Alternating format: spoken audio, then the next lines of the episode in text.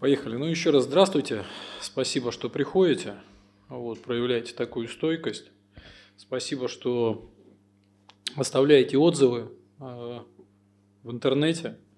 Возможно, ваш отзыв поможет кому-то сберечь деньги, как это не пафосно звучит. Поэтому за эту активность отдельное спасибо.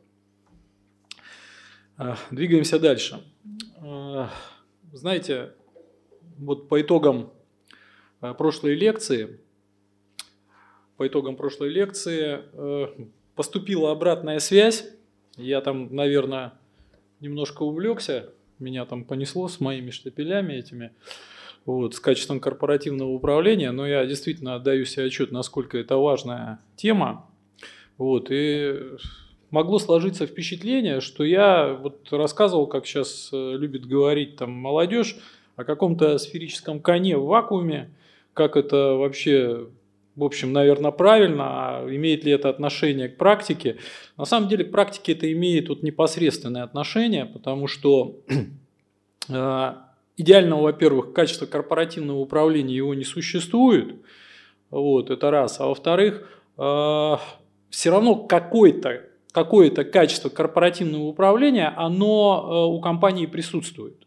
И как ни странно, а, зная даже, не зная вот о, о тех вещах, о которых мы говорили на прошлой лекции, эти органы, они как-то управляют, получают обратную связь от тех же акционеров и собственников, которые там либо требуют дивиденды, либо а, требуют курсового а, роста стоимости акций своих, но даже не задумываясь о такой системе координат, которую мы вчера очертили, э, назвали, э, скажем так, э, даже такие некоторые идеальные вещи из разряда то, что у, акционерного общества должна существовать модель управления акционерным капиталом, да, но в том или ином виде эта функция выполняется практически в каждом акционерном обществе. Плохо ли, хорошо.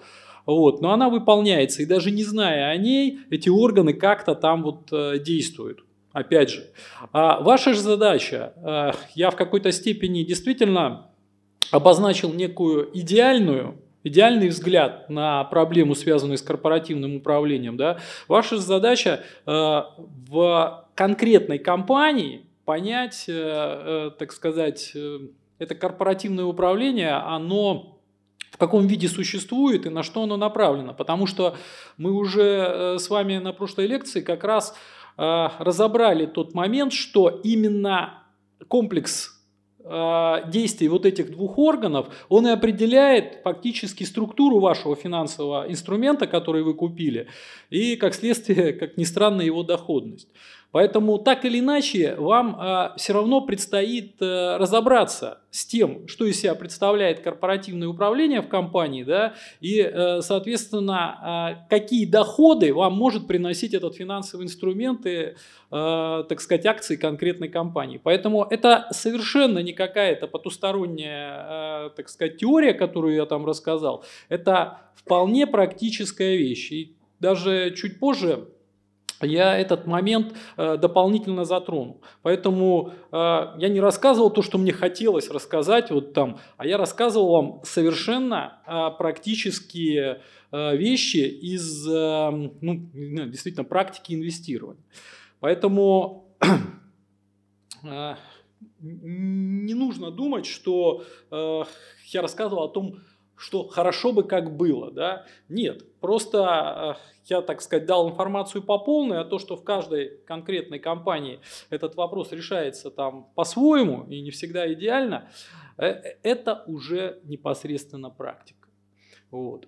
Ну, чуть позже станет э, более понятно. Поэтому необходимо там, действительно положение дел в каждой компании учитывать. Вот. Э, также, наверное, знаете, э, еще одно мнение в этом отношении поступило, может я тут забегу немножко вперед, но мнение такое, что раз у нас так не действует, значит инвестировать в наши компании не, не, нельзя, не надо. То есть это вообще категорически воспрещено. Да? Это тоже не совсем так.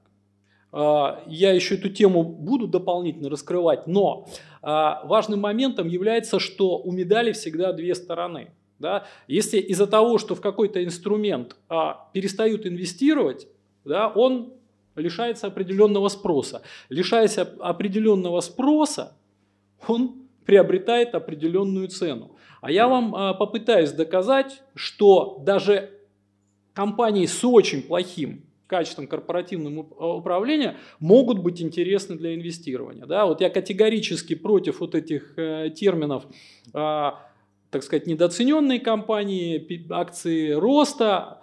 Вот. Э, на мой взгляд, этого не существует.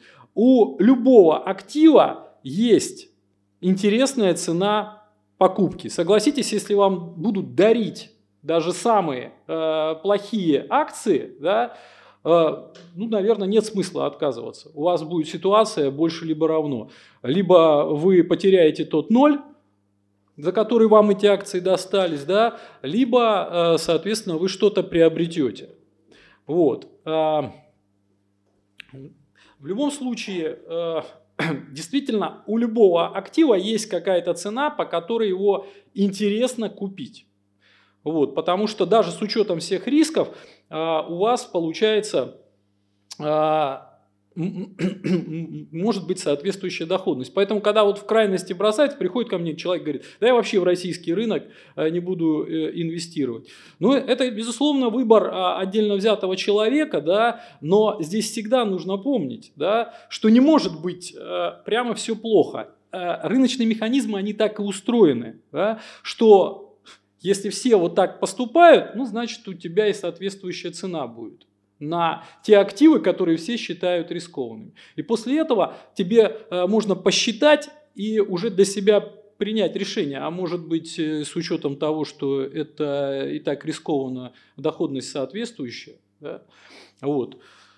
Ну, по поводу российских и иностранных инвестиций, я надеюсь, мне удастся еще поговорить. Достаточно интересное наблюдение, потому что есть такие люди, которые ну, некие крайности впадают вот, на мой взгляд, не задумываясь о неких базовых вещах.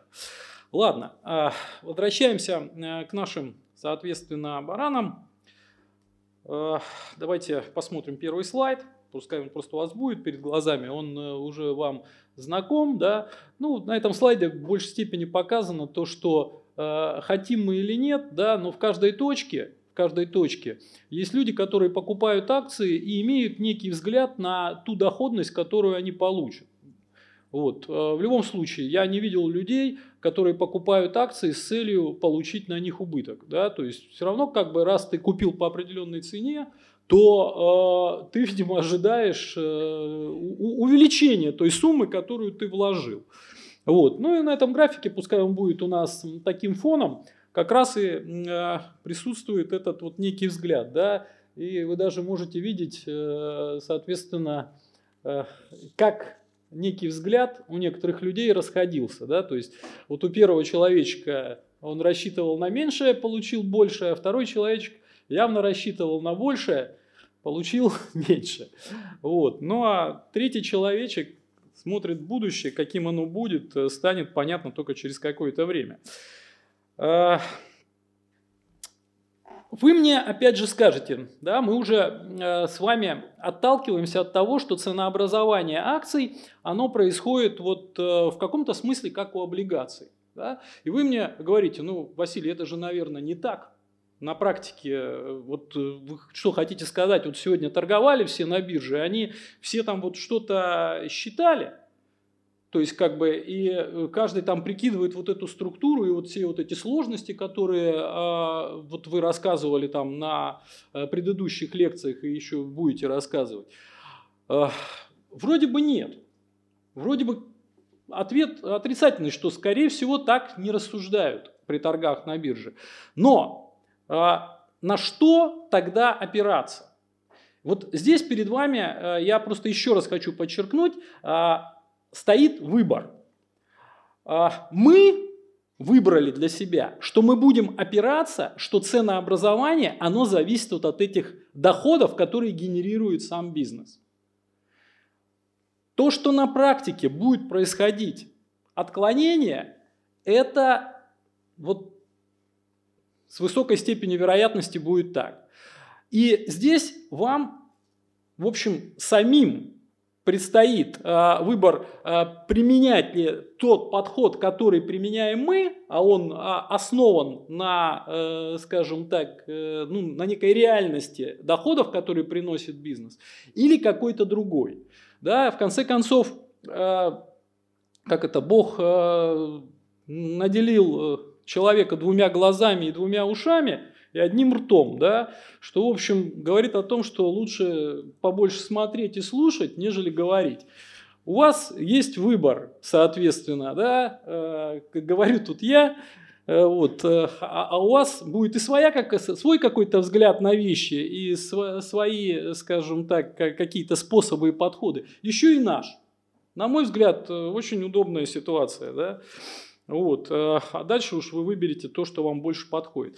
Мы опираемся на то, что ценообразование э, акций, оно должно происходить в соответствии с теми реальными доходами, которые будут генерироваться не другими участниками рынка, а будут генерироваться самим бизнесом. Мало того, забегая вперед, я скажу честно, мы будущие цены прогнозируем а на, на акции, я это расскажу вот э, ближайшие две лекции об этом, да, а, основываясь на том, что люди, которые будут в будущем, они будут поступать также рационально. То есть, грубо говоря, они будут а, оценивать тот инструмент, который ты купил ранее в будущем, исходя из того, что этот инструмент в состоянии принести в качестве получения доходов от самого бизнеса. Вы скажете, скорее всего, так не будет. Да. Но мы действуем так. Вот. Результаты этого, э, э, такого подхода, э, о, они уже есть на примере, например, наших фондов.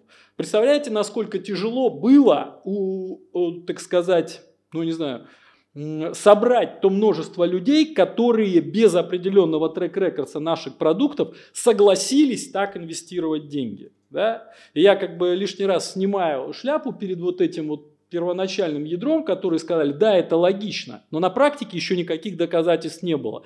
Давайте так начнем работать. Сейчас мне приятно видеть э, некоторые результаты, которые где-то доказывают, наверное, рациональность такого подхода. Но это я уже немножко хвастаюсь. Вот, э, значит, да, мы применяем схожий подход с облигациями. Только с определенными оговорками по поводу вот этих купонов. Да? При этом, ну, действительно, на облигациях э, там ситуация несколько проще. Там, если что, тебе все додаст погашение. В акциях это несколько сложнее. Но мы используем такую же, э, такой же подход.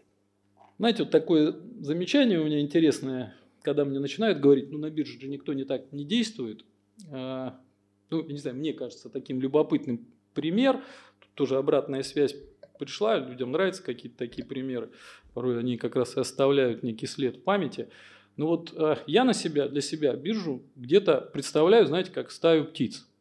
Вот я уверен, что если вы в клине, который летит куда-то на юг, возьмете отдельно взятую птицу и спросите ее, куда ты летишь? Она скажет, без понятия. Но в целом клин летит на юг. Вот это, в этом есть что-то метафизическое, и вот э, наша практика показывает, что биржа, как ни странно, несмотря на то, что там вот как отдельно взятые птицы, они, я не знаю, о чем думают, но со временем, со временем, да, вот эта корреляция между, э, скажем так, фундаментальной стоимостью и реальной отдачей того или иного финансового инструмента – под названием акция, облигация там вообще все в этом плане легче, да, там под, под погашение там она на юге, да, вот, а, она присутствует. У нас есть эти исследования, если у меня будет а, время, я о них немножко расскажу. Вот, поэтому я это представляю так. Поэтому в отдельно взятом и у отдельного человека, наверное, нет смысла это спрашивать. Но в целом комплекс, да, вот эта вот стая, это – она в конечном итоге летит по одному, в общем-то, наверное, правильному направлению. А, ну, если говорить честно, да, ну, вкратце я скажу, наверное, про, том, про тот эксперимент, который мы провели когда-то в 2006 году. А, вот. Э, и тогда и отчетность была хуже, и многие вещи были хуже. Э, ребята работали над этим экспериментом, наверное, там месяца три, собирали информацию. Но мы э, поступили каким образом? Мы э, представили себе, что, например, там в году 2002-2003 мы знали все отчетности всех компаний, которые будут в 2006 и 2007. Вот. Совершенно не зная, скажем так, как бы не зная, какие будут котировки акций на, на эти же компании. И вот а, а, как, бы, как будто бы мы из 2003 года забежали в 2006, там, 2007, собрали всю отчетность, и только на основании отчетности да, мы а, взяли и предположили, вот, да, исходя из как бы, э, неких фундаментальных оценок этих инструментов, какие, какие цены должны быть на эти акции в 2007 году. Вот. А, далее, зная эти цены и зная, скажем так, а, цены в 2003 году, мы как бы взяли, отобрали вот акции, которые, а, скажем так, мы бы купили в портфель.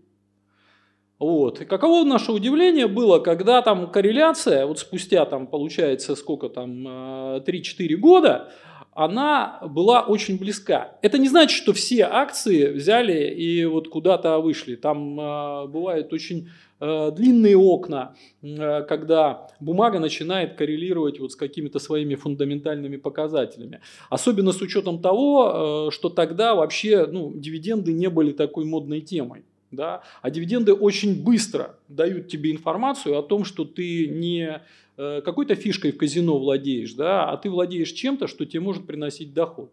Раньше было сложнее. И мнение о том, что акция это не финансовый инструмент, а какая-то фишка в казино, оно было вот очень распространено.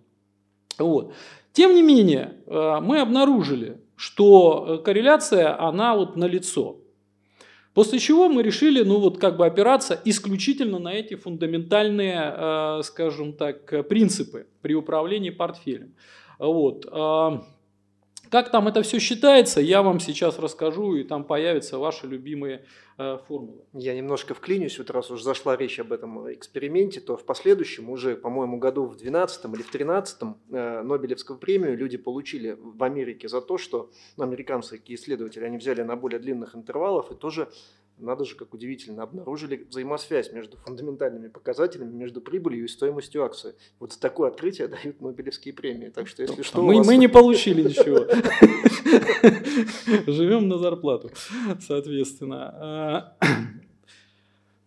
давайте теперь э, подумаем, собственно, а что нам нужно для того, чтобы ну, спрогнозировать вот эту вот э, структуру да, этого финансового инструмента. Я много э, про это говорил, да, но сейчас я расскажу про некий блок, который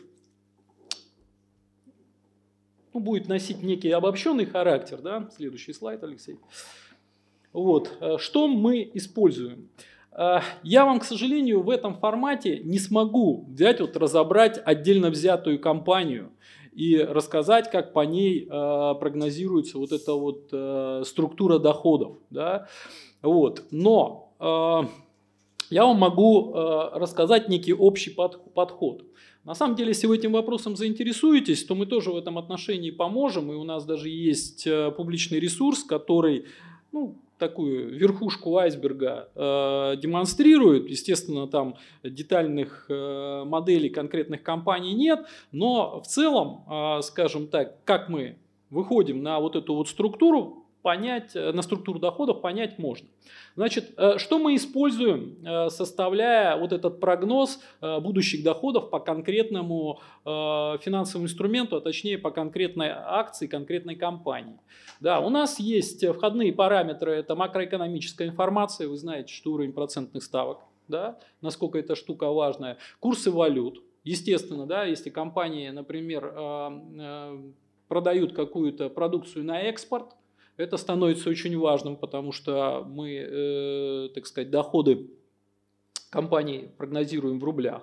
Да? Инфляция, Инфляция, естественно, очень важна. И даже не, не только с точки зрения, например, там, влияния на процентные ставки. А, например, вы прекрасно можете сказать, для чего в конкретной компании ну, нужна инфляция. Может быть, сразу скажете, там, с точки зрения какой-то. Не догадываетесь?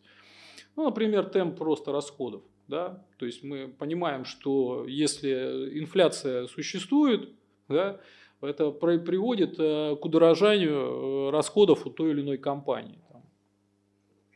Вот. А, естественно, для э, определенных компаний важны цены на товарных рынках, для других компаний должны, ну, так сказать, важны цены на рынках услуг. Вот. Ну и тому подобное. Да? То есть я не буду там вообще все рассказывать, потому что огромное количество компаний, у каждой компании есть определенная Э, определенные специфические вещи, которые влияют э, непосредственно на нее. Да? Потому что, например, для кого-то важна, извините, там, рост численности населения. У нас вот э, в свое время целый год мы создавали модель прогнозирования на э, удобрения и вообще не могли там обнаружить никакой корреляции, э, от чего зависит.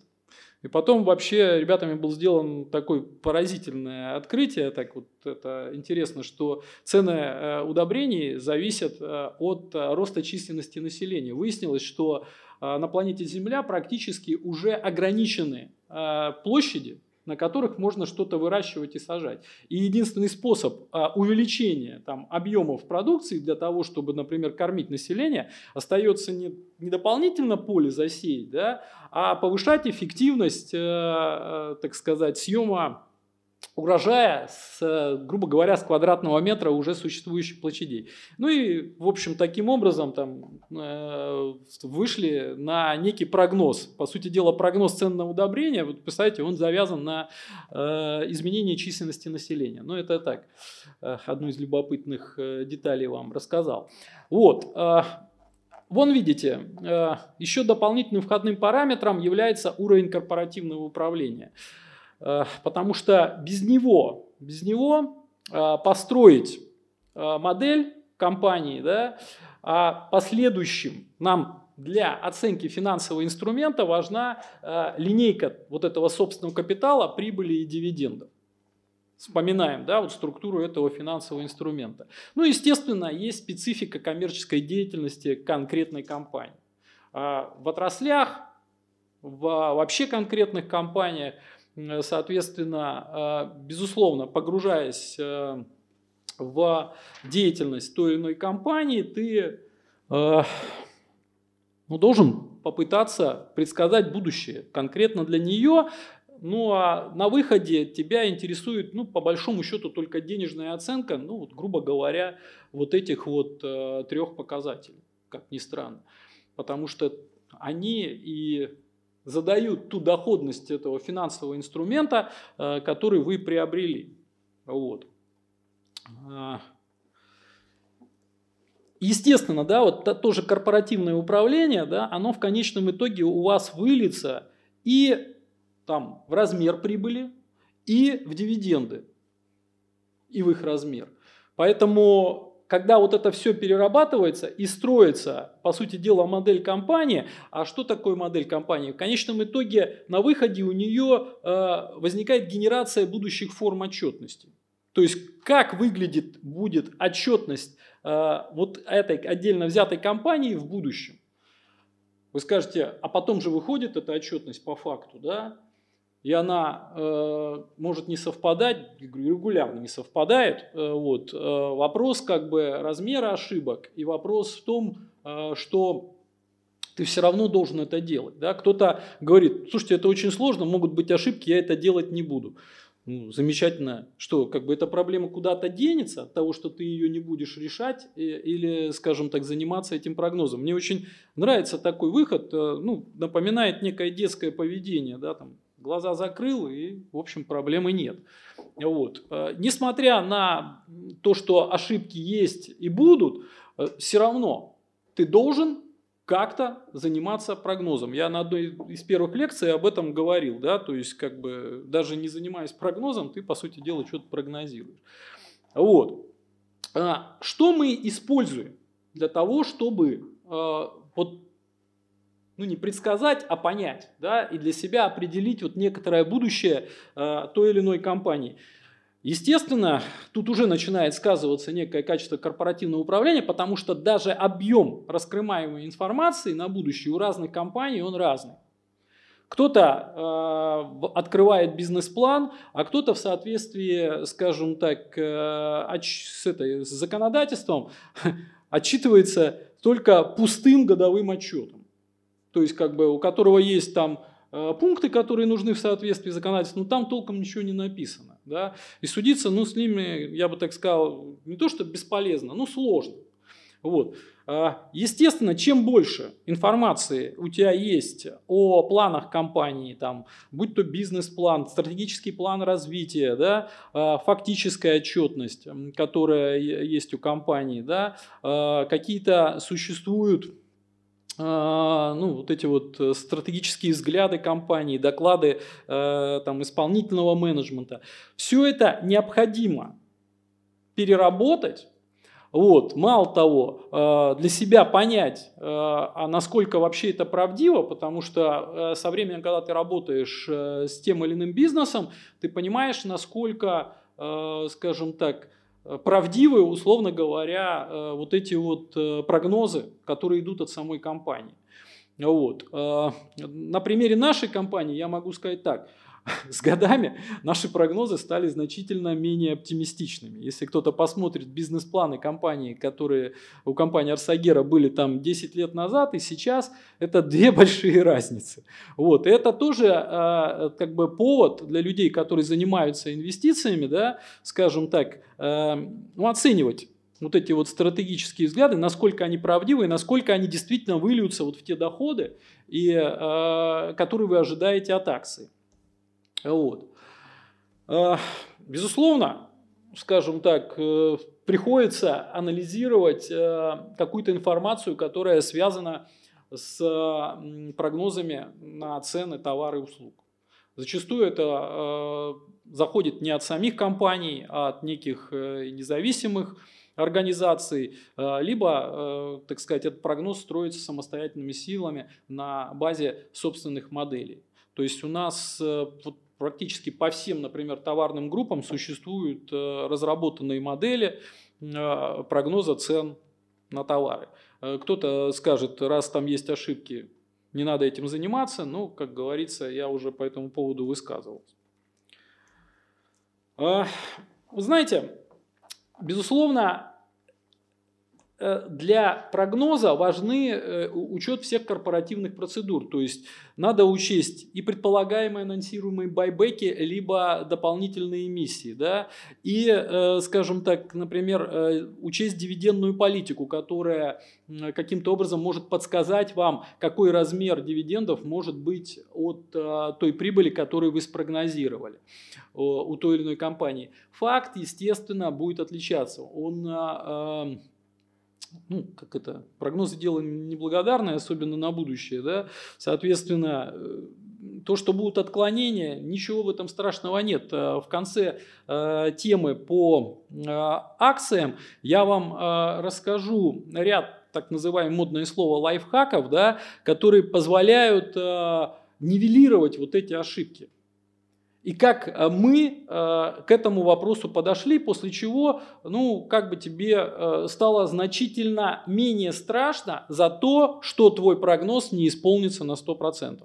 Хотя в нашей компании, например, существует целая система обратной связи, и раз в год да, а, у нас а, специальное подразделение, оно собирает вот те прошлые прогнозы, которые были у аналитиков, и сверяет их с фактами. И мы смотрим, где какие э, существуют отклонения, э, как какой аналитик отработал, и, ну, это, естественно, а, пища для того, чтобы, э, так сказать, исключать определенные ошибки в будущем. Потому что вот эта обратная связь, как ты прогнозировал три года назад. К этому моменту вроде бы все забыли, вот они, свежайшие уже прогнозы. А нет, давайте-ка все-таки посмотрим. Да? Мы же, по сути дела, предыдущие три года жили на основании этих прогнозов.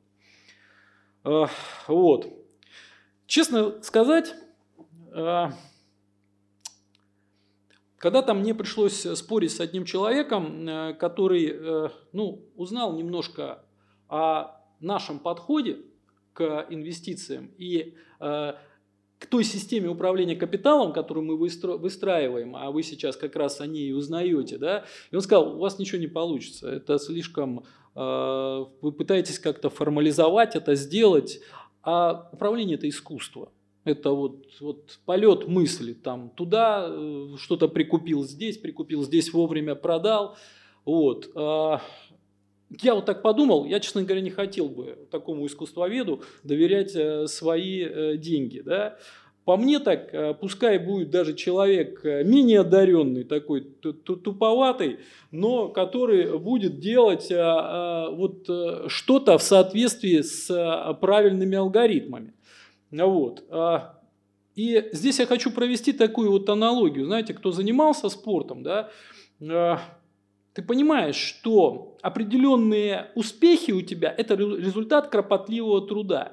Невозможно вот прийти сказать, я одарен к лыжам, да, я вот сейчас поеду быстрее, чем э, там э, Устюгов или, соответственно, там, Бьерндалин, да, когда-то. Соответственно, а, мы понимаем, что со временем даже не очень одаренный к лыжам человек в результате а, тренировок будет круче, причем значительно круче одаренного.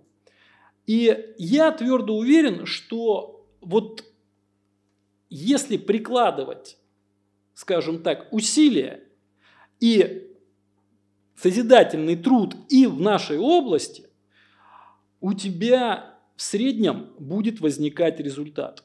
То есть э, результат управления капиталом – это результат, в общем-то, определенных э, трудозатрат, целенаправленных, в соответствии с определенными взглядами. И он не будет максимальным. Это сто процентов, потому что, еще раз говорю, максимальный результат будет вот а, у того а, человека, который умеет играть вот на этих волнах, а еще лучше, как говорится, их генерировать. Да? Но у тебя будет результат вполне осознанный, и самое главное, что он будет нарастающий. Вот это очень важный момент. А я э, еще раз повторюсь, что в конечном итоге э, не является вашей задачей э, получить максимальный результат. Тогда надо какой-то биткоин предугадать и купить его в самом низу. Да? А ваша задача является, в общем, формирование того капитала, который сделает вас финансово независимым. И э, в свое время мы э, с людьми, которыми начинали, э, скажем, вот таким образом управлять капитал, мы это и рассказали. И они с этим согласились. Для меня э, является в какой-то степени, да, вот без ложной скромности, удивлением, то, что результат вот нашего управления, он оказался настолько неплохим. Для меня это, в общем, э, ну, в общем, очень приятная неожиданность, потому что в основном ставка делалась не на то, что ты там будешь, грубо говоря, лучше всех, а на то, что у тебя деньги, они будут совершенно по понятному принципу прирастать. Вот. А то, что это явилось следствием таким, ну, знаете, вот для меня это приятная неожиданность, понимаете? Вот. А, ну ладно. Мы, соответственно, возвращаемся а, к нашим формулам. Я напомню вам а, формулу, а, опять же, бесконечной облигации, вечной облигации с известным купоном. Следующий слайд. Вот. А, ну так, просто чтобы вы не расслаблялись, да. А, Сейчас мы с ней особо оперировать не будем, но я просто что хочу сказать, да, что вот на этой, на этой, э, на этой формуле, ведь согласитесь, э, есть у вас некая текущая цена. Предположим, это уже акция. Да? Вот у нее есть какая-то цена, она есть в мониторе. Э, помните, когда рассказывал про облигации, да, там у вас все понятно. Э, вы поставили цену, так как структура выплат известна, скажем так, время выплат известно, после того, как стала цена, известно, потому что вы ее поставили в монитор, там, да, а у вас осталась одна неизвестная ставка, и компьютер вам быстренько пересчитал и сказал, о, ты решил купить облигацию вот под такую доходность. Да? Теперь предположим с акциями. А, предположим, мы спрогнозировали эти купоны. и у вас есть цена. В принципе, вопрос. Если эти купоны действительно будут такими у этой акции, вы можете посчитать уже доходность по ней? Принципе, можете. Да? У вас э, это вы спрогнозировали, оно как бы у вас известно, это тоже известно, оно вон торгуется, и вы видите его в мониторе. Получается, обратным способом ты можешь уже посчитать, э, с учетом этих прогнозируемых купонов, под какую ставку ты вкладываешь. Логично? Логично. Предположим, эта ставка какая-то получилась. Вот что, на мой взгляд, э, э, важно, оценивая эту ставку. Вот вы увидели, получили какое-то значение, ну, предположим, там 10%. Сколько это? Это вас устраивает? Или вы должны с чем-то сравнить? Ключевая ставка. А? От ключевой ставки зависит. Ну, да, да, ну да, вы уже как бы э, где-то подна, поднатыркались, да, там, э, этим стандартным способом, я там со многим бы поспорил, но будем так считать, да, что вы в конечном итоге эту ставку сравниваете с неким уровнем ставком, э, с неким уровнем ставок и с возможностью альтернативы. Если выясняется, что в этот момент, да, у вас получилось 10%, а на депозите дают 12%, ну, честно говоря, что-то как бы не то, да? Смысла нет, да? Но я, например, вам еще, скажем так, э, упрощу задачу. Да? Предположим, это какой-то бизнес. Это какой-то бизнес, и вы по нему посчитали вот обратным способом эту ставку. Увидели 10 годовых. Ну и для себя решаете, вкладывать, не вкладывать. Да? Но, например, у этого бизнеса есть еще другие ценные бумаги. Например, какие? Облигации. Согласны? То есть, по сути дела, а и у них тоже есть доходность. Вопрос. Если у эмитента доходность по облигациям, например, 12, а по акциям у вас получилось 10, что вы выберете? Почему? Точно. А если и там, и там 12? Тоже облигации, да, потому что там купон у тебя прописан, эта доходность, она в какой-то степени, э, ну, будем считать, тебе, э, ну, не то что гарантирована, да, но она, по крайней мере, определена. То здесь, там, а, а вдруг убыток будет? Там-то, даже если убыток, как говорится, хошь не хошь, плати по облигациям. Соответственно, мы понимаем, что логично, что когда ты вот это посчитал, у тебя вот эта доходность, высчитанная обратным счетом, да, она ну, никак не может быть ниже доходности этой же компании, которая она взяла в долг. По какой доходности она, э, так сказать, обслуживает свои долговые инструменты. Логично? Логично. То есть, по сути дела, мы понимаем, что а, вот эта ставка, под которую ты вкладываешь в а, финансовый инструмент под названием акции, она должна быть больше. Вопрос насколько? Да? Вот это э, очень интересный момент, на который толком никто не может ответить, но тем не менее, скажем так, мы понимаем, что она должна быть больше. Э, прежде чем я начну рассказывать, э, какого размера, на наш взгляд, должна быть вот эта ставка, и какие ее составляющие, да, я э, хотел бы осветить вопрос необходимости этой ставки. Ну, вы скажете, ну, в конце концов, Василий, ну ладно, э, мы прикинули, увидели здесь 12, сказали, ну и пес с ним, с этой облигацией, да, э, э, точнее, с этой акцией, я куплю или ее облигации, или начну считать по другой акции, там, например, получу 20. Вроде бы логично, но Почему важна вот эта ставка? И э, важно не только вычислить ее обратным способом, а важно еще понять, какой она на самом деле должна бы быть. А как, как можно ее подкорректировать? Если, грубо говоря, купоны для вас, будем считать, уже определены, цена вроде бы есть, а, а ставку вы вычислили обратным способом. Как теоретически эта ставка может измениться?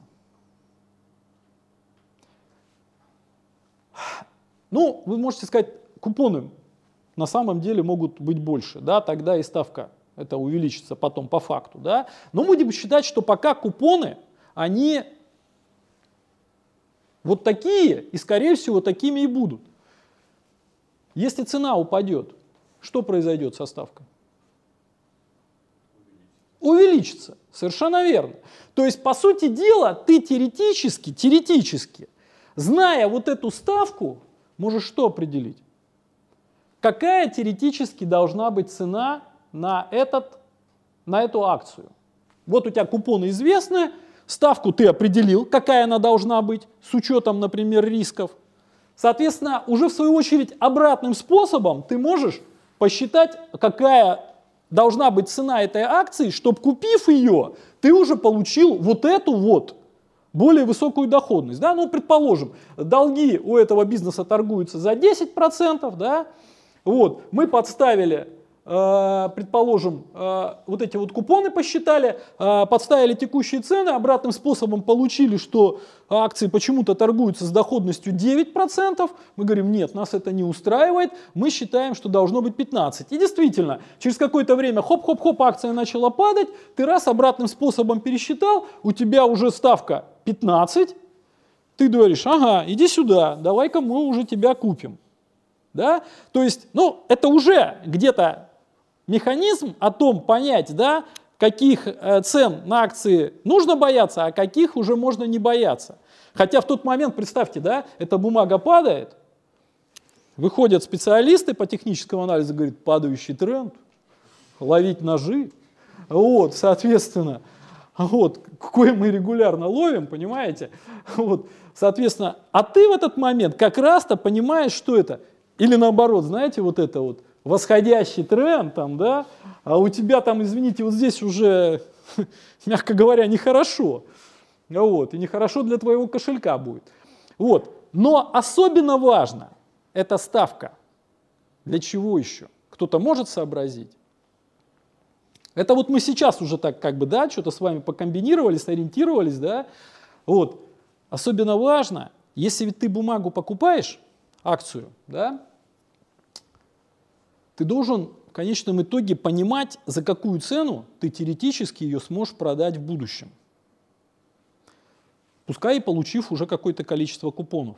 Да? Если ты человек осознанный, и если ты а, понимаешь, что в будущем все-таки а, эта стая птиц, да, она прилетит туда, куда надо, и некая рациональность возьмет, а, так сказать, а, верх, то вот эти будущие люди у тебя будут покупать эту акцию из расчета той ставки, которую они хотят получать в будущем. Поэтому эта ставка еще нужна. Ее нужно определить и желательно определить в будущем, чтобы понять, какой ценой, какая цена будет на акцию в будущем. Вот это очень важно, да, потому что э, если вы покупаете акции в надежде, что через какой-то срок найдутся какие-то дурачки, которые купят у вас эту акцию дороже, это возможно. Как говорится, можно и так инвестировать, и они действительно порой находятся там. Вот. Но мы так не делаем. Мы считаем, что в будущем те, кто у нас будет покупать акции, они будут действовать рационально. И они будут, э, скажем, покупать по тем ценам, чтобы им на будущее получать нормальную доходность от этого бизнеса.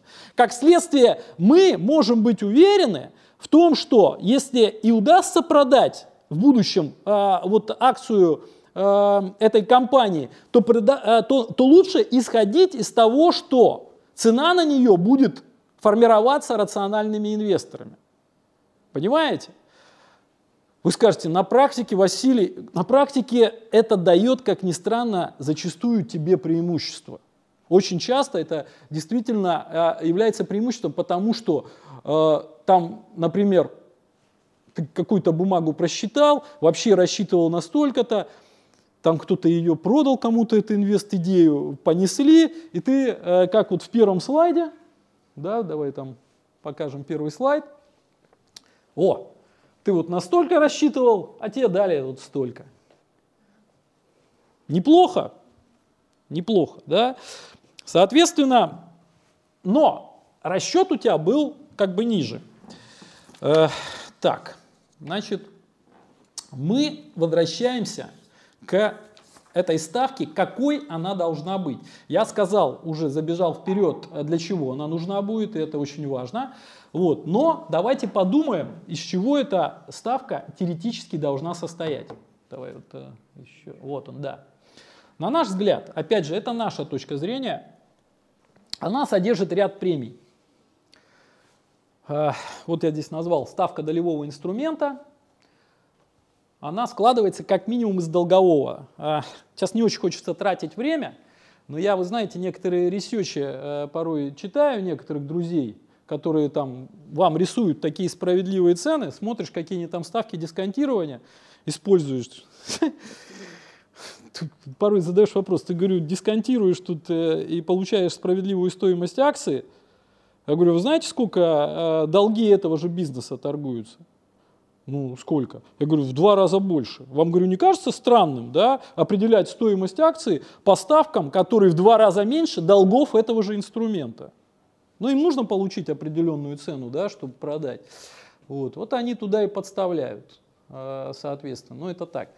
А, мы твердо уверены, что э, доходность долевого инструмента должна быть выше долгового. Мало того, мы даже об этом рассказывали в предыдущих лекциях и показывали это, почему это логично. Да?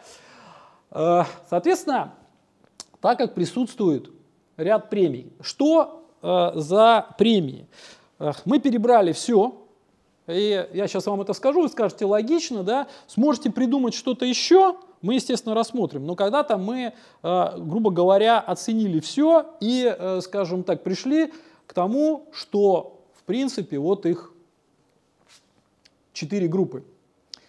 Ну, риск неликвидности. Я еще рассказывал вам по облигациям. С той лишь разницей, что здесь эта штука более существенная. Кто-нибудь может сказать, почему здесь риск неликвидности, например, более существенный, чем а, в облигациях?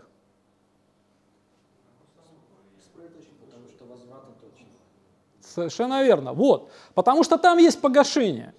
Вот, а погашение – это точка абсолютной, э, так сказать, ликвидности. Грубо говоря, она может вообще не торговаться да, но у нее есть погашение, ты в, конец, в конечном итоге придешь ее предъяви, предъявишь. Да. У нас в этом отношении, да, там, помните, я вам рассказывал про принципы ранжирования облигаций, да, у нас облигации там, со сроком э, погашения э, меньше, меньше определенного, да, мы, например, э, даже не особо высчитываем по ним средний оборот, потому что, ну, в конце концов, она уже такая короткая, тебе и не важно, сколько она в день обращается, ты придешь ее скоро погасишь. Поэтому она по ликвидности, собственно, не ограничивается. Вот. В акциях там этой точки нет. Ее просто не существует. Поэтому тут вопрос ликвидности, он более даже важный, чем в облигациях. Вот. Но, соответственно, я не буду говорить, как мы там их вычисляем, да, но это должно быть премией, да, то есть это там отдельные лекции, а у меня и так 4 получается. Вот. А, далее с простого, да, а, страновой риск, да, а, да, мы в свое время отталкивались от неких а, рынков развитых стран и смотрели, скажем так, чему он может быть равен. Я тоже не буду вот вам рассказывать механизм, да, чтобы нам не зарываться, но весь смысл в том, что у каждого бизнеса, и для вас это интуитивно понятно, в той или иной стране Э, существуют определенные риски. Да? И мало того, мы с ними, э, скажем так, там регулярно сталкиваемся. Вот буквально недавно э, для нашей страны произошел очередной момент изменения правил игры и, скажем так, возник риск для определенных компаний. Кто-то может вот сказать, вот недавно события такие были? Нет, вот Ввели дополнительный налог, просто, опа, что-то ребята много зарабатывают, давайте поменяем правила игры, да, и уже даже высчитали эти потери. Это вот говорит о том, что, ну, грубо говоря, условия э, ведения бизнеса, они зачастую, вот особенно в нашей стране, они непрогнозируемы. Ну, что делать? Посчитали, отстегнули, да, э, прослезились, э, скажем так. Но, тем не менее, понимая, что у тебя в любой момент вот эти вот купоны, да, а в конечном итоге ведь это все сказывается на размере этих купонов, они могут изменить свой размер, ты должен здесь, вот, что называется, дополнительно попросить. Почему попросить? Да потому что ты можешь не получить этого. Поэтому как бы тебе вот там надо все это делить на чуть более высокую ставку. Следующий момент. Отраслевой, э, отраслевой риск. А, мы, ну я приведу так два ярких примера. То, что у разных отраслей, грубо говоря, существует разная, а, скажем так, э, не сколько рентабельность, а сколько э, существует разная стабильность выручки. Да? И такие два ярких примера приведу. Вот есть ритейл, да, там продуктовые сети. И понятно, да, что как бы плохо не было, людям кушать хочется, выживать хочется, и это, это те расходы, которые люди будут сокращать в самую последнюю очередь. Поэтому э, и на кризисах все это э, уже достаточно хорошо исследовано, и кто-то, наверное, получил Нобелевскую премию. Вот. Э, видно, что у ряда отраслей, вне зависимости от кризисов, вот эти вот выручка, она более-менее стабильна. Как следствие, у тебя стабильны вот эти вот купоны. А есть отрасли, вот, например, там нефтяная отрасль, Хотя здесь надо оговориться, очень интересно. Вот в мире считается нефтяная отрасль, это отрасль с очень высокой волатильностью скажем так, э, ну, доходов. Потому что вот нефть шатает, да, и там сразу у тебя очень сильно меняются э, показатели выручки. Вот. А, но наша страна, она особенная вот в этом отношении. Почему-то все говорят, да вот там нефть падает. Да когда ты вот смотришь вот структуру, э, так сказать, э, там, расходов компании, ты понимаешь, что у нас на самом деле нефтянка, она такая, ритейлу еще даст 100 очков, потому что там, там такая система интересная. Ну, нефть низкая, ну как-то справляйтесь. Нефть высокая, все все равно лишнее забирают. Поэтому там, там э, стабильность не на уровне цен, а на стабильность на уровне выручек компаний. Поэтому но, тем не менее, приходится э, учитывать, с одной стороны, и отраслевую специфику, ну и, в общем, специфику конкретной, конкретной страны. Вот, поэтому, как бы, у нас, как ни странно, нефтянка, она не такая волатильная, как вот за рубежом. Там очень сильно. Там либо в шоколаде, либо, так сказать, сводишь концы с концами. Вот, а мы, я, не буду рассказывать, как мы его вычисляли, это действительно все шло от развитых рынков, мы там нивелировали другие риски и смотрели вот в среднем, как отклоняются, а, скажем так, доходности тех или иных компаний, представляющих отрасль. Но она присутствует. Ну и, наконец, да, вот эта вот точка, риск некачественного корпоративного управления. Очень сложная вещь, да, но а, благодаря прошлой лекции, благодаря а, тому, что я вот тут вам рассказывал, вы понимаете, насколько это важно, да, потому что, грубо говоря, при очень некачественном корпоративном управлении а, ты можешь, ну, даже если э, компания коммерчески успешна, да, ты можешь не получить практически ничего в виде доходов. Вот. И действительно, у нас э, на практике, вот грубо говоря, если и есть какие-то суровые отклонения по вот этой премии, то в основном между компаниями это вот в этой точке. Ну, страновой риск, по большому счету, он у, у нашей компании у всех одинаковый. Да? Отраслевой риск, там, да, есть э, отличие, но оно такое, скажем так, не кардинальное. Да? С риском неликвидности, ну вообще, э, если вы работаете там э, с первым эшелоном, хотя у нас там другие критерии эшелонирования, я о них расскажу, видимо, уже на второй, в четвертой заключительной лекции по акциям, да, вот, то у там, первого эшелона этого риска практически нет, особенно ну, вот для вас с вашими суммами. Да. Он там у всей этой вот, у голубых фишек он практически равен нулю. А вот. Мы, естественно, там построили линейку, вы уже знаете от среднедневного оборота, но он там вот если где-то и есть очень су- существенные премии возникают, особенно когда ты идешь туда уже поглубже в эшелоны, это вот здесь. Это там, там бывает разно. Как мы определяем? Не идеально. Я бы сказал, наверное, плохо, а, скажем так, а, определяем. Лучше всех, конечно, определяет Господь Бог, Он все знает. Мы не знаем, но а, так как я еще раз говорю, здесь не должно быть такое искусство, там, когда вот у меня был там один управляющий, они не обманут. Ну, как ты это определил? Ну, не знаю вообще. Поэтому нам приходится каким-то образом оценивать качество корпоративного управления, да, я сейчас не буду говорить каким, причем на основании формальных критериев, потому что ну, из формализованного, из понятного людьми, э, э, людям и из того, что люди, лю, э, чему люди могли бы доверять, ничего лучше человечество не придумало. Да? В любом случае, вот даже банк возьмем. Ты понимаешь, что э, где-то там, скажем так, человеку вот можно доверить, и он даже в худшей ситуации просто потому, что порядочные деньги вернет. Другой не вернет, но в целом все равно там используют да, формальный скоринг.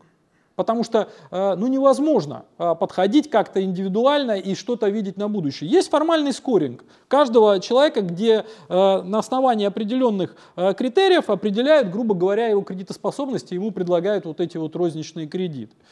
Вот. Я вот долгое время у многих банков ну, не проходил, не хотели давать кредитную карту. Вот. Потом выяснилось, что там прописка не там где-то в деревне. Вот, для них это было важно. А, соответственно, и, и здесь со временем ты начинаешь это дело а, улучшать. Да? У тебя вот этот скоринг, а, вот это вот какая-то бальная оценка, просто потому что практика, она вносит свои коррективы и дает тебе информацию о том, что было важно, а что наоборот оказалось не очень важно. И постепенно здесь, так сказать, ну как мне кажется, Э, эм, оценка э, качества корпоративного управления и перевода его в некий риск, как следствие дополнительную ставку, которую ты э, как бы должен требовать, она растет. Вот. А, и в принципе, в принципе, да, вот этот каждый пункт, он по каждому эмитенту с определенной периодичностью нами вычисляется.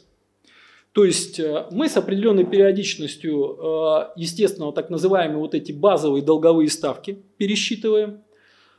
Вы уже знаете, да, из курса облигаций, вы уже знаете, что там, в общем, э, скажем, тоже периодически ситуация меняется. Да? Поэтому мы сканируем с определенной периодичностью, происходит обновление вот этих ставок, и из-за этого Меняется и ценообразование, но давайте чуть позже. Вот. А, далее, ну, страновой риск, а, мы его оцениваем, а, в принципе, мы его оцениваем через международные обязательства. Вот. Российской Федерации и, и, так сказать, обязательства наших компаний по Э, по, его, по их корпоративным облигациям, номинированным в валюте среди нерезидентов. Ты можешь, в принципе, смотреть, э, какие премии в этом случае как бы иностранные инвесторы, которые в чистом виде анализируют риск нашей страны, закладывают. И мы их тоже, соответственно, периодически пересчитываем и Соответственно, э, эта премия, она ну, в динамике как-то меняется. Да? Вот. Отраслевой риск. Э, здесь это некая среднестатистическая, мы там за 50 лет э, посмотрели, как э, ситуация там в отраслях происходила за длительный срок, он практически не меняется. Но, опять же, мир меняется, и за этим тоже надо следить. Поэтому с какой-то большей периодичностью, я не знаю, там один раз в 5, в 10 лет, это тоже надо смотреть, да, потому что как бы и структура э, потребления человечества меняется, и как следствие и отрасли некоторые э, появляются, а некоторые исчезают. Вот. Э, что касается неликвидности, там достаточно все просто. Это по факту есть обороты, каждый квартал они высчитываются по э, нашим акциям, по нашим эмитентам, ну и, соответственно, есть определенная шкала перевода в премию. Ну, я говорю, что он что касается рисков некачественного корпоративного управления, на данный момент э, вот в России там, наверное, такое досье по корпоративному управлению по каждой компании, ну я не знаю, кто еще готовит. Вот, мы это делаем там раз в год, и эта информация выкладывается, и даже мы попали куда-то там в Википедию, как э, компания, которая это делает. Да, мы по, по ряду формальных признаков, там достаточно большая такая вот, скажем, анкета, Э, и э, люди собирают, потом э, вычисляют баллы в зависимости от важности того или иного критерия. Если кому-то будет интересно в этом разобраться, он сможет разобраться с помощью там, информации у нас на сайте. Да? Мы переводим в скажем так, это, эти баллы потом в процентную ставку, которая, которая соответственно, должна быть у э, того или иного эмитента по его финансовому инструменту, по его акциям. Да? Э, ну вот я еще раз повторю, да, для чего нужна эта ставка. Да? Для того, чтобы, ну я уже сказал, для сравнения с вычисленным обратным счетом, некая проверка на адекватность, да, то есть ты получил вот из той формулы обратным счетом э, некую доходность, которую теоретически ты будешь получать в этом э, инструменте, сравнил ее с некой ставкой, которая должна быть у этого эмитента. Вот. И второе, самое важное, что понять именно цену через срок. Какая теоретически у этой акции должна быть цена через какой-то срок. Вот. А, мы действительно опираемся на то, что будущий покупатель рационален, и он будет а, требовать ту цену, которая соответствует вот этой доходности на будущее. Вот. А почему важно прогнозировать цену акции через срок? Ну, потому что погашения нет. И помните, я говорил о том, что по большому счету вот эти деньги, предоставленные в бизнес, да, они распределяются еще по времени. Да, то есть в какой-то степени а, ты не сможешь обмануть вот этого будущего покупателя, который э, теоретически, даже если доходность там э, и вас дальше будет устраивать, но у вас, например, другие планы, например, планы уже тратят, да, э, этот э, покупатель, он возьмет бремя предоставления, э, так сказать, денег в долг посредством покупки акций на вторичном рынке. Помните то, что я говорил. И так вот, собственно, ты будешь передавать, никого э, не обманывая. Вот. Э, и он заплатит ту цену, которую и ты теоретически к этому моменту должен получить ту цену, э, которая вот является справедливой. На рынке бывает э, все, скажем так, что называется, по-разному. Вот давайте посмотрим, да, как, как, как, как как теоретически будет вычисляться э, вот эта будущая цена.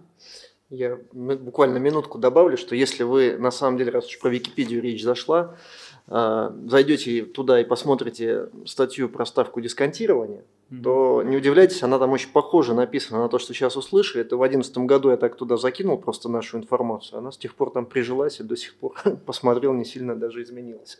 Нобелевскую премию тебе не да. Вот, соответственно.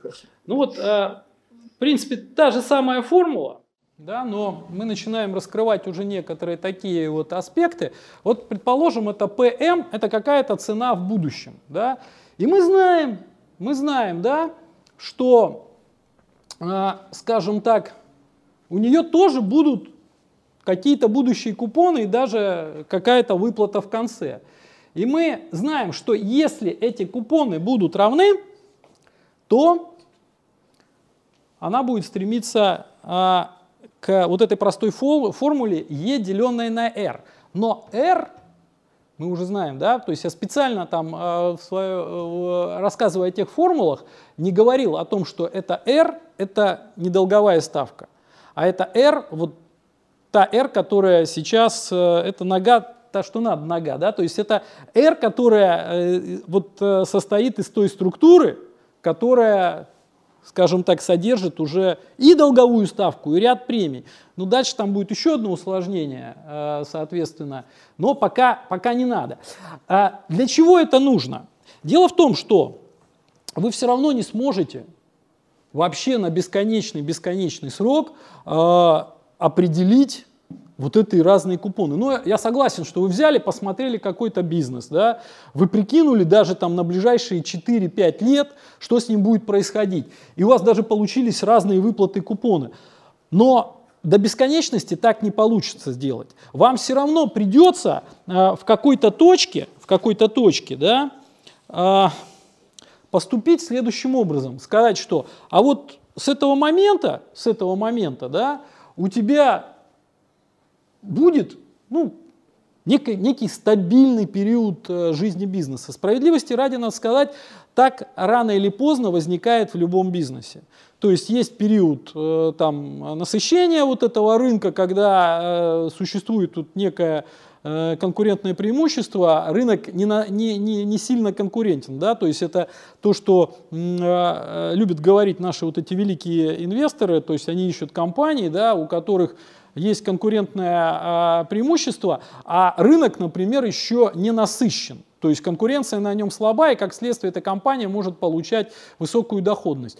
Когда рынок насыщается, то э, возникает некая стабильность. Вот я очень хорошо помню в этом отношении э, первоначальный период жизни э, тех же мобильных операторов. Вот, какие там были, э, что называется, экспоненциальные росты. Вот, э, потом будет возможность, там, я расскажу, как у Ленсвязи было 10% э, северо-западный GSM, ну, у мегафон. Вот, и за какие, в общем, небольшие деньги – ну, правда, они купили очень там дешево, они это дело продали. Вот. Но постепенно даже вот эти вот бизнесы, которые в какой-то момент казались будут вообще расти вечно, они стали стабильными. Да? Что там, МТС это уже такая обычная, что называется, э, дойная корова да, для, скажем так, АФК-системы. И там э, все более-менее стабилизировалось. Поэтому в любом бизнесе, как ни странно, это допущение в какой-то момент, оно является верным. Вот, то есть ничего другого кроме как вот, вот этот бесконечный хвост какой-то туда, кроме как задать, вот, ну вот он теперь будет так приносить, и вот такую ставку не остается э, никаким другим способом поступить. И самое интересное, э, что, да, э, вот если мы действительно вышли вот в эту зону, вот этого какого-то уже стабильного, э, стабильно э, приносимых доходов бизнеса, у нас и возникает вот эта вот а, наша формула, которая уже неоднократно у нас встречалась, да, что если у тебя вот доходность это твоего а, бизнеса, она превышает вот эту вот ставку, вот той требуемой доходности, которая, это уже доходность, естественно, которая в себе содержит ряд премий. И тем не менее, рентабельность основного бизнеса у тебя выше, то цена у тебя может быть больше капитала, так как рост его идет более высокими темпами, нежели даже вот эта требуемая ставка доходности от этого бизнеса. Это понятно? А? Точно? А то как-то, да, это, это очень важная вещь, да, там а только я смотрю, так, стой, опасная зона, работа мозга. Вот, соответственно, это вот то, как вот с, с этой, с облигацией, да, почему она может отклоняться от своего номинала, а здесь э, стоимость бизнеса, она может отклоняться от э, размера собственного капитала. Вот. Самое интересное, что, э, в принципе, вот в этот период, когда пошел уже стабильный, и ты понимаешь, что вот это вот трое, оно стабильное, да, то есть оно будет превышать э, тот уровень э, требуемой доходности от этого бизнеса, да, ты в принципе, забежав туда вперед, и зная, например, какой к этому моменту у тебя будет собственный капитал, ты можешь вычислить цену, которая будет у, этой, у, это, у акции этого бизнеса. Вот.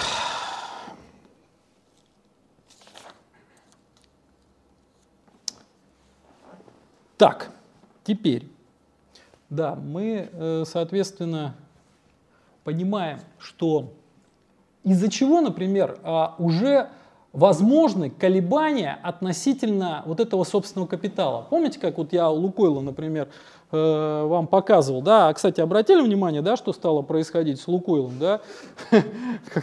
Ну, помните, там на том графике он так немножко начал отставать, да, вот кто наблюдает, сейчас, в общем, там хорошо он опять начал двигаться в сторону значения своего балансового капитала и даже сегодня.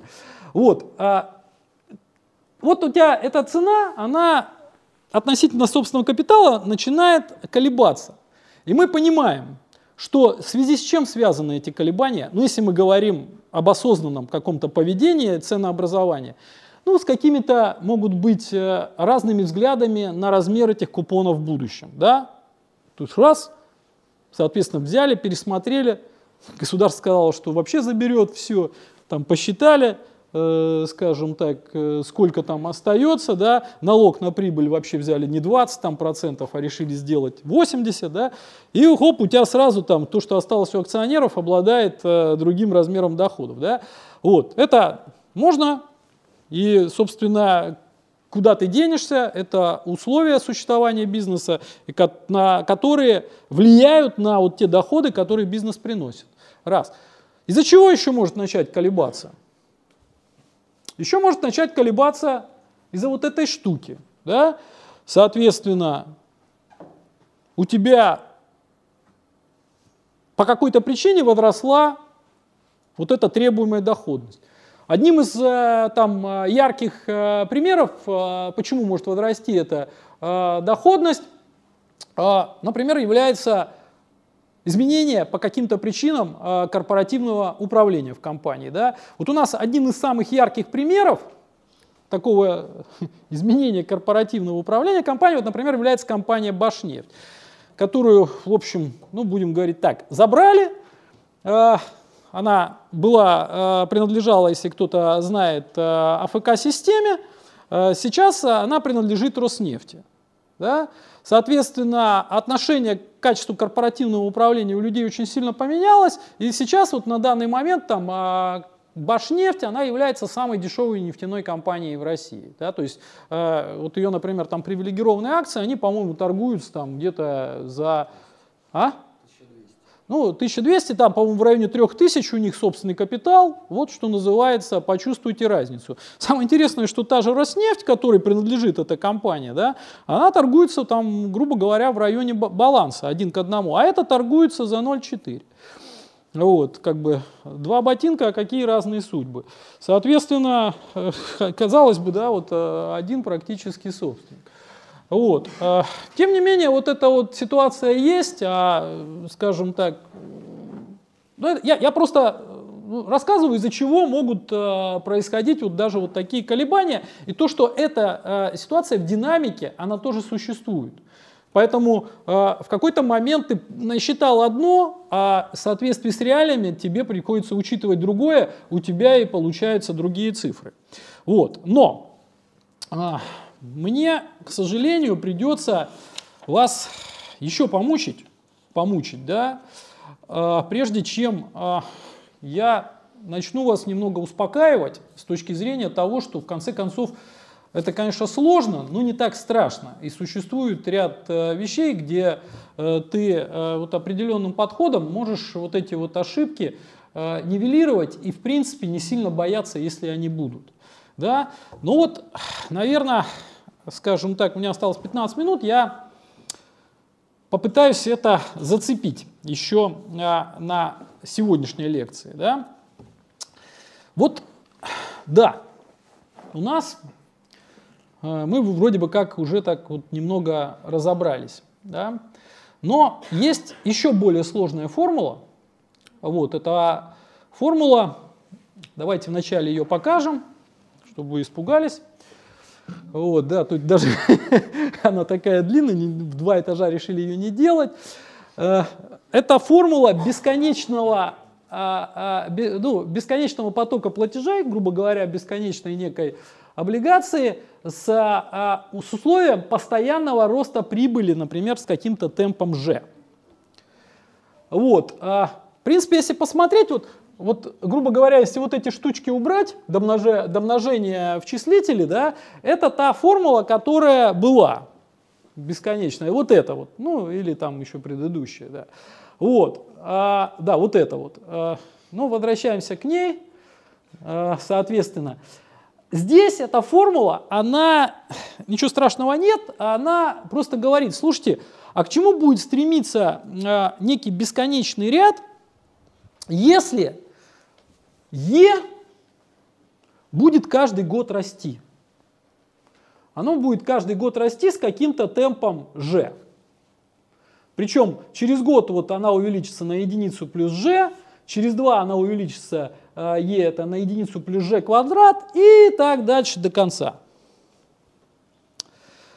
Не буду доказывать эту математическую, э, скажем так, это математическое равенство, но вот такая формула, она стремится вот к такой дроби. Помните, та дробь стремилась e, деленная на r, а это стремится к, э, скажем так, к дроби r, e, деленная на r минус g. Ну, несложно сказать, что это значение больше, чем e, деленное на r, да, потому что уменьшается знаменатель. Вот. А кто-то может вот так вот лету сообразить, что это за g? Ну да, как бы человек что-то читал у нас, да, правильно? Э, да, ну Гордон, совершенно верно, да, это формула Гордона.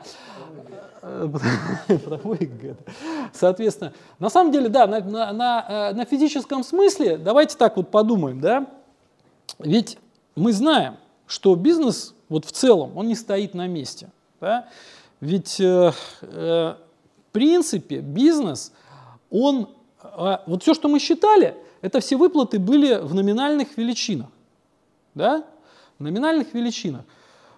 Вот так, если подумать, а со временем что происходит у бизнеса? А, как инфляция влияет на, скажем так, э, на его выручку? Она ее увеличивает. Да? Абсолютно четко понятно, что вот если так вот взять вот просто инфляцию, то становится понятно, что э, каждый год растут цены, каждый год у тебя э, растут расходы, банально ты, например, там индексируешь зарплату сотрудникам, да, и как ни странно, если так вот математически посчитать, вот эта маржа между этими двумя статьями, она тоже растет вот с темпом инфляции. Но, да, поэтому в какой-то степени у тебя прибыль бизнеса растет в том числе из-за инфляции.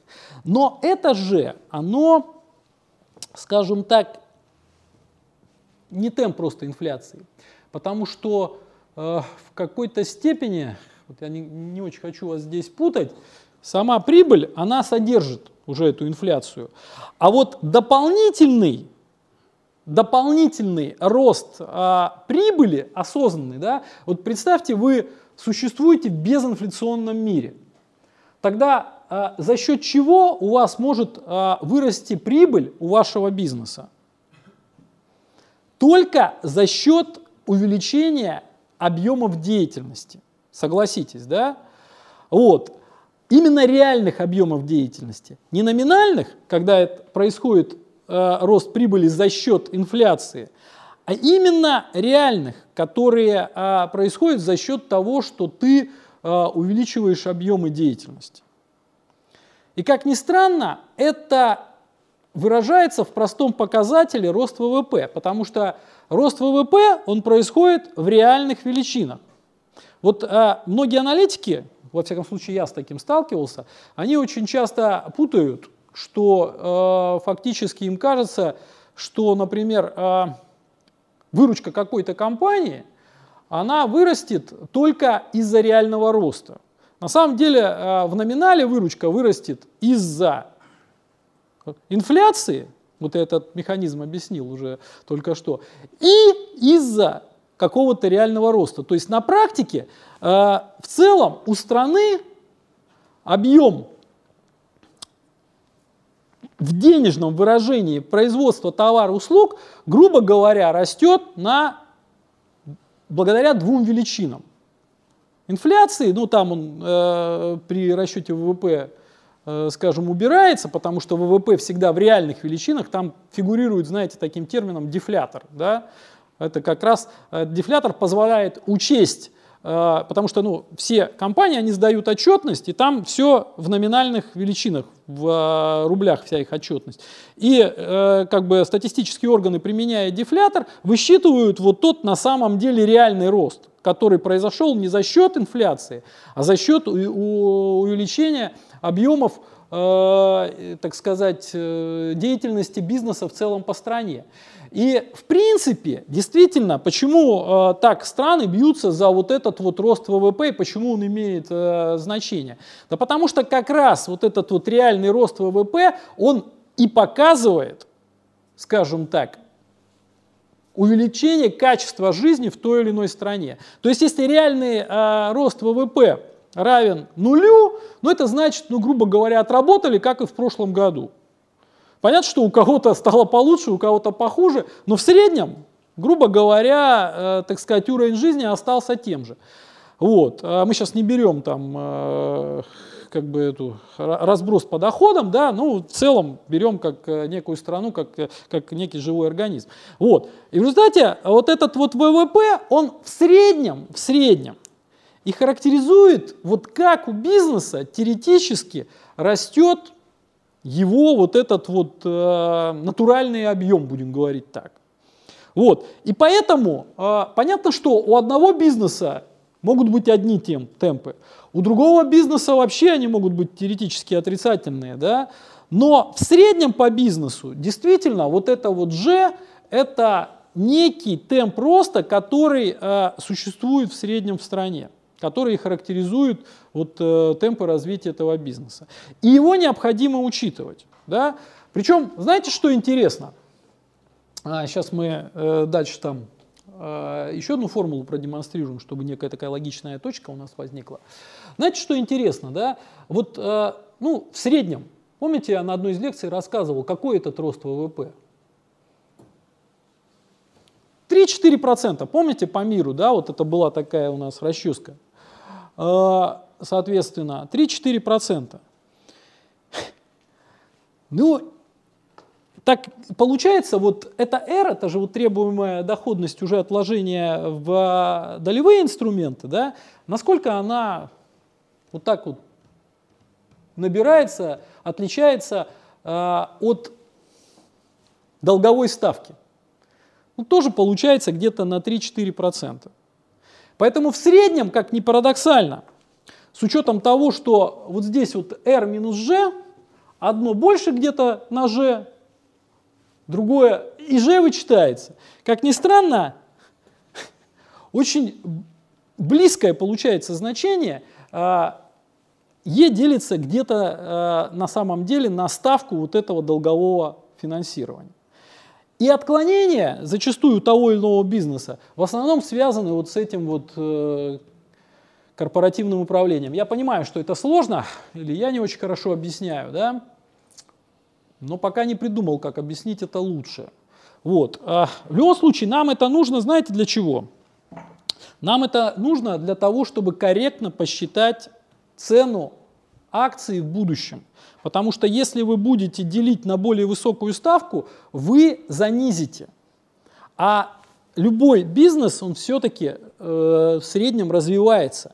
И поэтому э, цену его в будущем нужно делить, ну, нужно находить относительно правильно. А как следствие, э, в будущем надо делить э, не на вот эту вот вычисленную ставку, а на эту ставку за вычетом вот этого э, постоянного роста, который в среднем, в, том, э, в среднем в бизнесе будет присутствовать. Вот. Э, поэтому наша формула, вот эта вот следующая формула, она уже немножко не такая. Да? То есть помните, здесь было ПЭК-БВ, деленное на R – вот. А она выглядит уже, все-таки R надо скорректировать на вот этот G, потому что именно финансовый инструмент под названием акция, она в будущем будет естественным образом увеличивать свои вот эти вот доходы, которые они будут приносить это. Как следствие, это немножечко, э, ну не немножечко порой, скорректирует э, скажем так, вычисления этой будущей цены. Э, давайте теперь посмотрим, как мы, мы считаем да, вот эту вот стоимость акции в будущем. Я вот, например, приведу вам пример прогноза цены акции, например, через три года.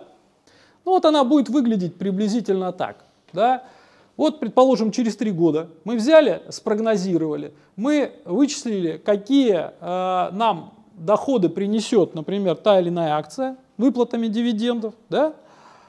И далее мы понимаем, что, например, это бизнес стабильный, и дальше он будет более-менее стабильный. Прикинули э, там по нему роя, э, вот, э, или прибыль, что роя умноженное на БВ это то же самое, что прибыль, как э, тот бесконечный поток, который мы теоретически будем иметь от этого бизнеса. И, на, и разделили на вот эту вот вычисленную ставку с этими премиями, но уменьшенную на тот бесконечный рост, который в принципе у этого бизнеса будет присутствовать. Кто-то скажет, ну возможно у него он будет больше или меньше. Да, возможно. Но э, здесь э, к сожалению, приходится э, ну, как бы применить некий стандартный формализованный подход, потому что э, ну, дальше начинаются галлюцинации. И даже если э, с этим будут определенные ошибки, ну, некая стандартизация, она позволит вам, скажем так, тем не менее, в среднем оценивать акции более-менее, скажем так, с едиными взглядами. Вот. А это нужно в конечном итоге, помните, как с этими облигациями, об этом я буду говорить уже на следующей лекции, да, а, чтобы в конечном итоге сравнить потенциальные доходности между акциями. Для этого нам надо а, тоже а, фактически построить по ним хит-парад. Для этого по каждой бумаге надо посчитать будущую вот эту вот цену с учетом вот этих выплат. Здесь кто-то заметит, что я не стал учитывать э, реинвестицию вот этих вот э, денежек, которые ты получаешь вот эти три года. Я сделал это специально, чтобы вас не путать. Да, э, получив эти дивиденды, ты, скажем так, ну теоретически реинвестировав их к будущему, Э, какую-то еще копеечку заработаешь, да. Но вот я здесь упростил, показав, что вот смотрите, вы получите э, через три года вот такие дивиденды по вашему прогнозу, и по нашему мнению, с учетом вот того прогноза, э, который ты даешь там на этот бесконечный э, вот этот вот срок по этой бумаге, она будет стоить вот столько-то. По фактически, по будущее, она будет состоять у тебя из выплат, которые ты э, вот эти три года получал, и из той цены, которую теоретически за нее будут давать, потому что те, кто будет ее покупать, они будут смотреть еще дальше, будущее. И э, вот эти вот э, предположения, они будут говорить о том, что оценивать ее будут так. Понимаете? То есть то, что ты получишь в будущем, ты получишь купоны, можно еще учесть их реинвестицию, здесь я это в формуле не стал учитывать, и ту цену акций на будущее, которая будет определяться вот по этой формуле. Так делаем мы. Вот, а, правильно, неправильно, ну, как говорится, это уже вам решать. И... Нули будут. Да, это нормально. Ничего страшного в этом нет. А, в принципе, э, здесь будут у тебя нули. И, э, например, она, э, скажем так, извините, не платит дивиденды, реинвестирует всю прибыль, или даже вообще прибыли нет. У нее первые три года идет, скажем так, развитие. И дальше ты через три года, хоба, ты видишь там, наконец-то, а? а? Да, да, совершенно верно, будет выше оценка. Мало того, у наших аналитиков бывают очень сложные задачи. Да? Есть ряд компаний, где ты не видишь прибыли даже 10 лет. Вот я в свое время, слава богу, его, по-моему, делистинговали, АвтоВАЗ. Это была мука, вот просто, а не бумага. АвтоВАЗ. Там вот производят, производят, а прибыли, а прибыли все нет. Вот. Я не понимаю, ну где, ну как, как посчитать? Тут одни минусы, там, потом доп. Ну ладно, это я уже разошелся. Вот. Тем не менее, ну что делать? Надо как-то предполагать. Ну что-то там нарисуют. Там не получалось просто по доходности хорошей. Ну, как говорится, там они существуют просто для того, чтобы люди ездили на дачу, тоже важно. Вот, соответственно, поэтому там будет... а, И вот эти вот э, периоды порой приходится, э, скажем, ну, комбинировать. Где-то бумага уже находится в стабильном росте, она уже ты ее можешь вот по этой формуле прямо сейчас посчитать. Где-то приходится давать вот это вот окно, вот, но, скажем так, это же все прогнозы, да, то есть так, так действуем мы. Вот, а, а уж, скажем так, как будете действовать а, вы, это ваш выбор. А, я- у нас будет очень важная лекция в самом конце. Вот, и там э, где-то даже станет э, что-то понятно и э, станет вам, скажем так, очевидно, как действовать, если это будет очевидно. Вы знаете, так, в принципе, нормально получается. На второй лекции у нас даже будет возможность, наверное, за жизнь поговорить. Да? Вот сейчас мы заканчиваем да? вот а, основную лекцию. Да? Еще одна лекция останется.